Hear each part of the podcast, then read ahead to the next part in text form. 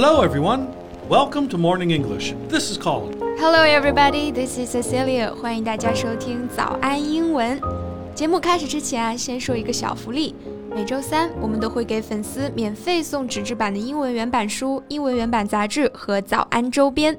微信搜索“早安英文”，私信回复“抽奖”两个字，就可以参与我们的抽奖福利啦。很多奖品都是花钱买不到的。Yeah, we have carefully picked out these materials. They are excellent for learning English.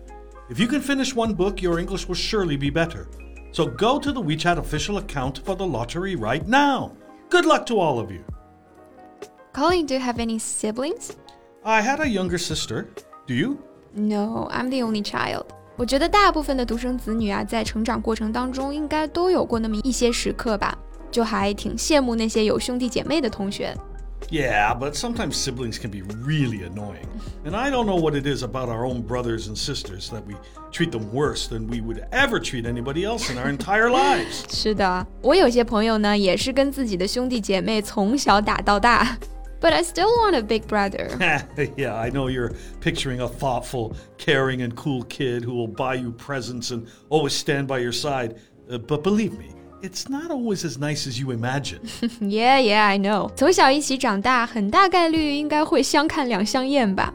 不过其实呢，不需要是这种亲兄弟姐妹啊。我们身边有些人呢，他自行的就会担负起兄长一般的角色，大家见到他都会想要叫一声老大哥。is it me you're talking about? Well, no. 我想到的这个人呢是演员傅彪。这个名字大家可能不那么熟悉啊，但是他演的很多角色大家应该都会有印象。But sadly, we lost him in 2005. 私人已逝十六年，不知道现在谁还会时常想念起他哦。Well, maybe we can spend our show today talking about his life, uh, his achievements. Okay. 我们今天的所有内容都整理成了文字版的笔记，欢迎大家到微信搜索“早安英文”，私信回复“加油”两个字来领取我们的文字版笔记。All right, first a brief introduction of Fu Biao's life. Fu Biao was born in the family of an army officer in 1963 in Beijing. After graduating from high school, he entered a film academy in Beijing to learn acting. 嗯，他的演艺生涯从这儿就正式开启了哈。来说说他的代表作。有经典的这个情景喜剧编辑部的故事，有张艺谋执导的《摇啊摇，摇到外婆桥》，还有冯小刚导演的《甲方乙方天下无贼》。 Most of his works are comedies, right? 没错，一路看下来呢，会发现他演的是喜剧居多啊，而且很多都是这种配角，但是呢，都是一些非常让人印象深刻的配角。Which reminds me of another actor from Hong Kong. You know, the one who passed away a few months ago. Um, I remember you and Summer talking about him the other day. 啊，我知道了，是不是这个吴孟达达叔啊？Yeah, yeah, him. 嗯，你这么一说，确实还挺像的， 都是甘当绿叶，把配角演得深入人心的好演员啊。那 Colin 像他们擅长的这种配角，我们应该怎么说啊？Well, we can call them supporting actors. In a movie or play, a supporting actor or actress is one who has an important part, but not the most important part. 啊，supporting actor 很合理啊。Support 它表示支持嘛，那配角之所以叫做配角，它需要支持主角嘛，所以呢，用它的形容词形式 supporting 去修饰 actor，它就表示配角。So at the beginning of the show, you were saying that he is like a big brother. What? How was that? 嗯，因为他虽然在演艺界算得上是德高望重了，但是呢，他特别的平易近人，而且还特别爱提携帮助新人，所以呢，他真的是很多人的老大哥了。Well, is he like a taciturn and strict older brother, or a funny, easygoing and amiable brother? Both. 为什么说都是呢？Because when it comes to work, by which I mean acting, Fu Biao is strict and frank. If his friend did something wrong, he would point it out directly. Well, you can see he's really behaving for the good of his friends. Only true friends will do this because sometimes people may hold a grudge against the ones who tell the truth. 没错， 中文里面呢，我们会讲究这种中庸，对不对？难听的话谁也不爱说，谁也不愿意被人怨恨嘛。那刚刚 Colin 用的这个短语 hold a grudge against somebody，它就表示对某人心怀不满，或者说心怀怨恨。Actually, considering what he had been doing, he is like a mentor, right? Yeah, that's what he is. 我们中文里面一说老大哥，大家可能都能意会。 那英文当中更贴切的一个词呢是这个 mentor。 A person's mentor is someone who gives them help and advice over a period of time, especially help and advice related to their job. 嗯，字典里面呢把它翻译成导师，但是它并不单单指向研究生、博士的这种狭义的导师啊。我觉得它很像什么呢？就像我们中文里面会说，哎，某个人是我的良师益友，那这个良师益友你就可以理解成 mentor。 someone who helps you and gives you advice, but not necessarily your teacher. Yeah.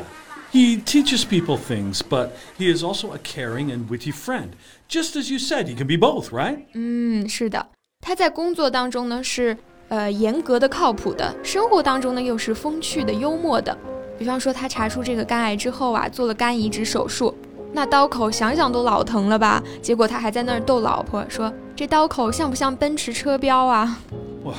That's some spirit. Was he always so optimistic? Yeah，一直到他被医生宣判只剩半年光景了。像这个冯小刚、丁志成他们几个人去看他，哎，傅彪还给他们展示把一条腿搭在另一条腿上的这个动作，说：“我过去胖啊，把腿搭上去费劲儿啊，现在我做这个动作利索着呢。”他还说：“我先走一步了，给哥几个打地儿去，先把地儿给治好。”就说到了那边咱有人。Wow. He was trying to comfort others even at that time. No wonder you had so many friends who loved him so much. Yeah, people do love him. His friends rely on him. He's the good old boy. Good old boy. That's a good word to use to describe him. It means a man considered as being trustworthy and dependable because of his ordinary and down to earth background and upbringing. 嗯，我们身边应该都会有这种人啊，或者是因为他的这种背景和成长经历， 或者是因为他自身非常谦逊，或者说诶脚踏实地的性格，会被认为是值得信赖和可靠的人。那这种人呢，美式口语里面有一个专门的词来形容他，叫做 good old boy。There is another word worth noting: down to earth. which means practical or unpretentious. 啊、oh,，yeah，刚刚在形容这个 good old boy 时候呢，用到了一个词叫做 down to earth。那 earth 它表示土地嘛， 那所以呢，down to earth 它其实就相当于我们说的脚踏实地，形容一个人非常的实在，非常的踏实。Yeah, you can always count on him. That's the reason why so many people see him as their benefactor. 没错，他对于很多人都有知遇之恩，像张涵予啊、王劲松啊，还有很多演员都在采访当中表示他是他们的贵人。那贵人、恩人其实也就是 someone you benefit from， 所以呢，我们把恩人就叫做 benefactor。Right. I guess it's hard sometimes to be someone like him. Everybody relies on him. Who should he rely on when he feels fragile and helpless? But people like him, they wouldn't give up no matter how difficult it might be. Yeah, I want to be someone like him, taking care of others. But you need to be really strong to take up this responsibility.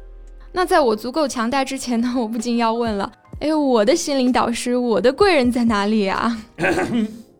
You feeling unwell? No, I feel perfect, energetic, full of wisdom. So full that I wouldn't mind sharing some with others. 嗯，不知道扣你怎么回事啊，奇奇怪怪的。那今天的节目就先到这里啦。我们今天的所有内容都整理成了文字版的笔记。欢迎大家到微信搜索“早安英文”，私信回复“加油”两个字来领取我们的文字版笔记。So thanks for listening. This is Colin. This is Cecilia. See you next time. Bye.